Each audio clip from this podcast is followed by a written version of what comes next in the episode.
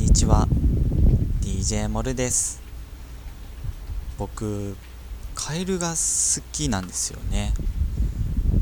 なんか可愛いというか燃えるなっていう表現が一番しっくりくるんですけど作る亭の玄関に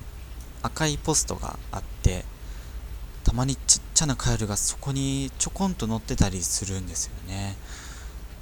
ただいまっていう感じで驚くんですけどあのおそらく玄関にある池にですねたくさんカエルがいてで夜になると大合唱が始まるんですけど最初は、ね、すごいあいいなーって思ってたんですがあのあまりにも泣くものですから最近ちょっとうるせえなって思ってきちゃいました。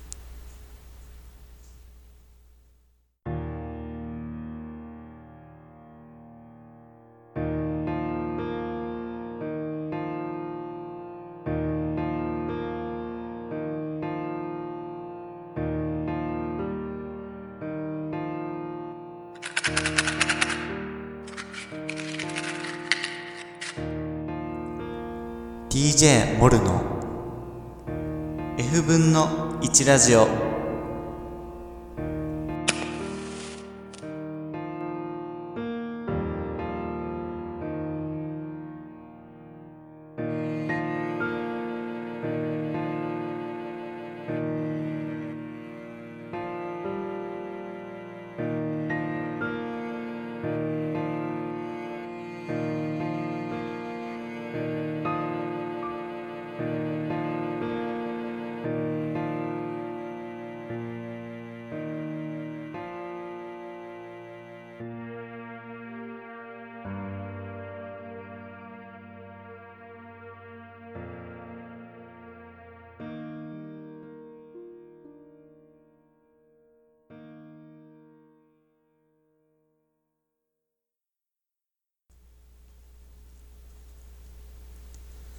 DJ モルの F 分の1ラジオ F ラジ」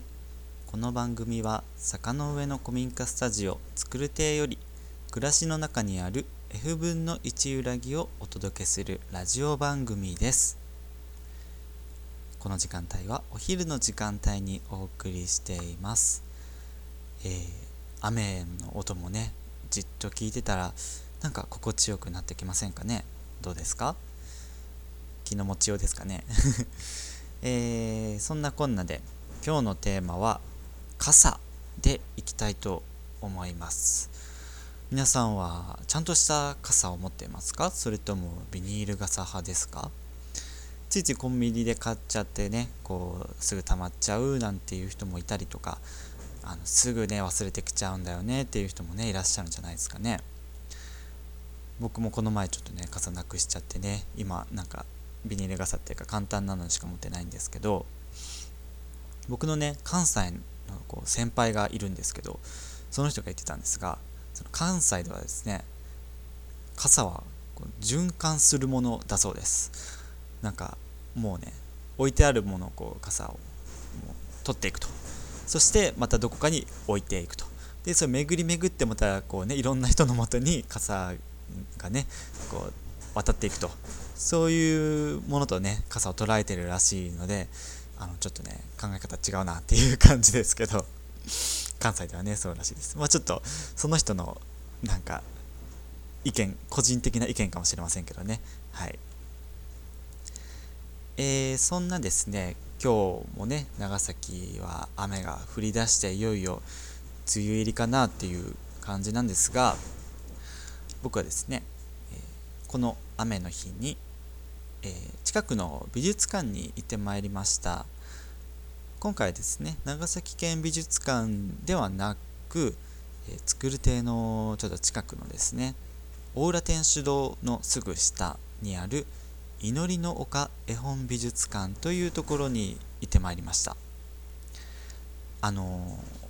クリスマスの時のね放送であの行ってきましたっていう話を以前したので、まあ、その時のねこともあのクリスマス会も聞いてもらえればなというふうに思うんですが今回は美術館にちょっとね足を運んでみました。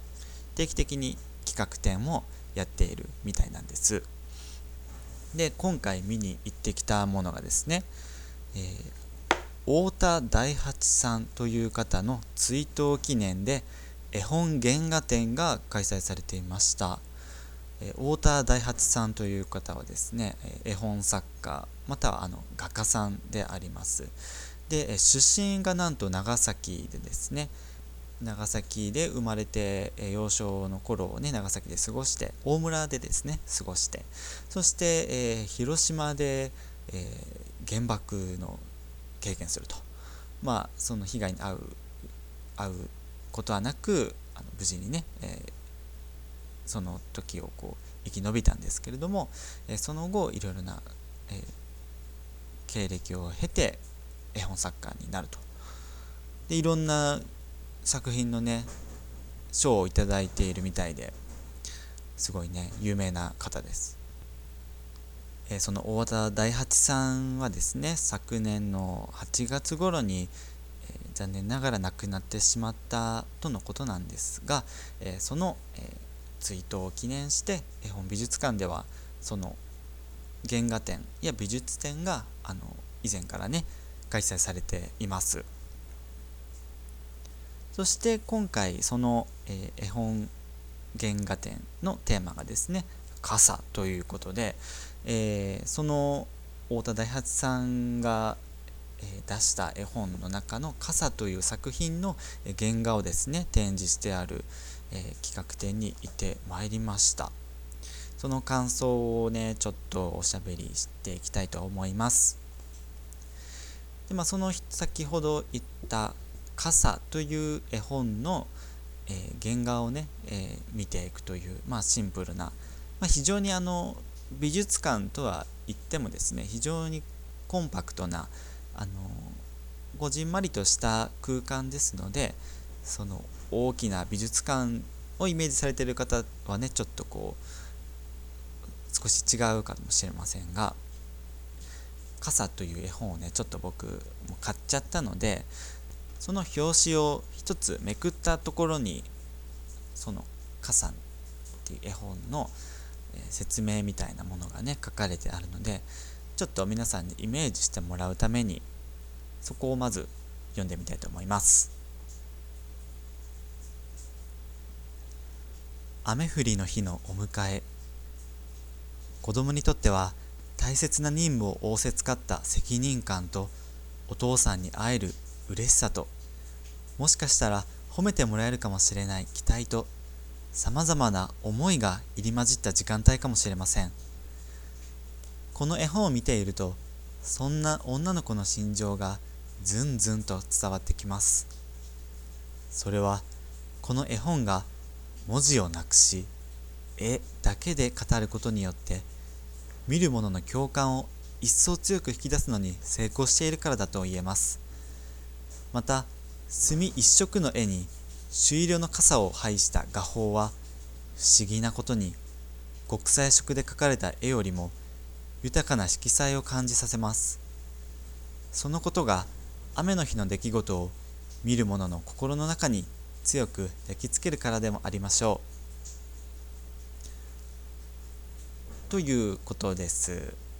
えー、まあストーリー的にはね、えー、女の子子供が、えー、お父さんにね傘を忘れてしまったお父さんに傘を駅まで届けに行くというストーリーです。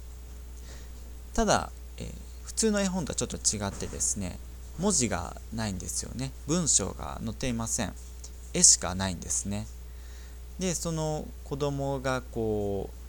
一人で傘を差してお父さんの大きな傘を持って、えー、駅まで一人でこう歩いていくとそのまあなんかちょっとした冒険みたいなこうねドキドキするような感じをこう一緒にこの絵本を見ながら共感しつつ、えー、でその最後にはですねお父さん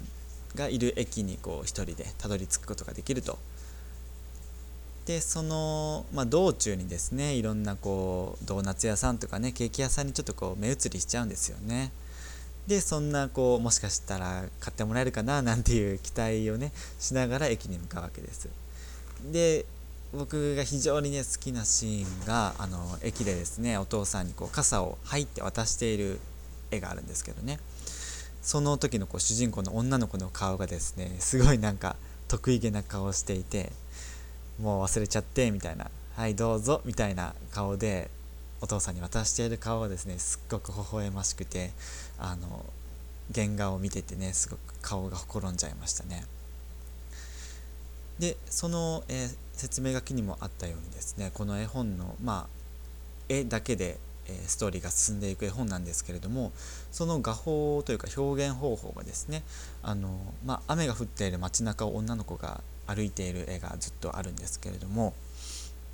その街にはですねあの色がついてないんですよね。白か黒か、ま、灰色ぐらいのこう、まあ、モノトーンで描かれているんです。その中で、え、女の子の、え、真っ赤な傘だけがいいアクセントになって描かれているんですね。なんかこうその表現方法がこうすごく色鮮やかというかなんかその赤のね印象的な赤に目がいってしまうような表現になっていてなんかそれもこうとても印象的ですね。なんだかこう雨の日に出かけることの楽しさみたいなねこともなんとなく感じさせるというか。雨の日ってこう街全体がなんだかこう憂鬱なんだけれども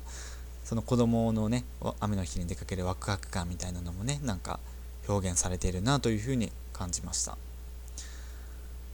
すごくうん何というか見ていて微笑ましいというか、うん、読んでみて思ったのは、まあ、将来娘が生まれたら傘を忘れて駅まで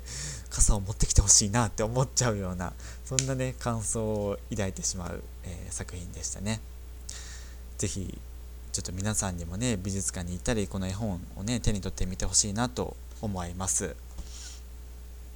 そのその美術館はですねあ美術展はですね、えー、5月30日からもう始まっていまして8月27日まで、えー、たっぷり見ることができるみたいですなのでね是非あのお時間がある時にねこの梅雨の時期にね行ってみるとなんだか、えー、素敵な気持ちになれるんじゃないかなと思いますので是非是非足を運んでみてください祈りの丘絵本美術館です。開館時間は10時から17時半まで、休館日は毎週月曜日が休館日です。観覧料として一般また大学生は300円、小中高生は200円となっています。こんな雨の日は家でゴロゴロするのもいいし、傘を持って外に出かけてみるのもなんだか心地いい新たな発見があるかもしれないですね。今日は傘について、お話ししました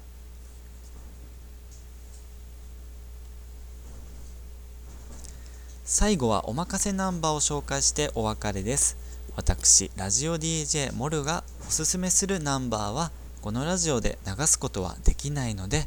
聞く聞かないはあなたにお任せします。モルは著作権には勝てません。えー、今回紹介するおまかせナンバーはコッコさんの「レーニング」という歌です。あの、まあ雨にちなんだ歌何がいいかなと思っててでその中でですね最近見つけた歌であのラジオで流れてたのかな。あの結構歌詞的にはなんかこう重たい歌ではあるんですけどすごくうんなんか青春時代のこう心のモヤモヤを描いているというか雨の日のなんか鬱な気持ちとか悩みみたいなものがこう歌詞に表現されていてですね。それをコッコさんのこうなんか切ない歌声で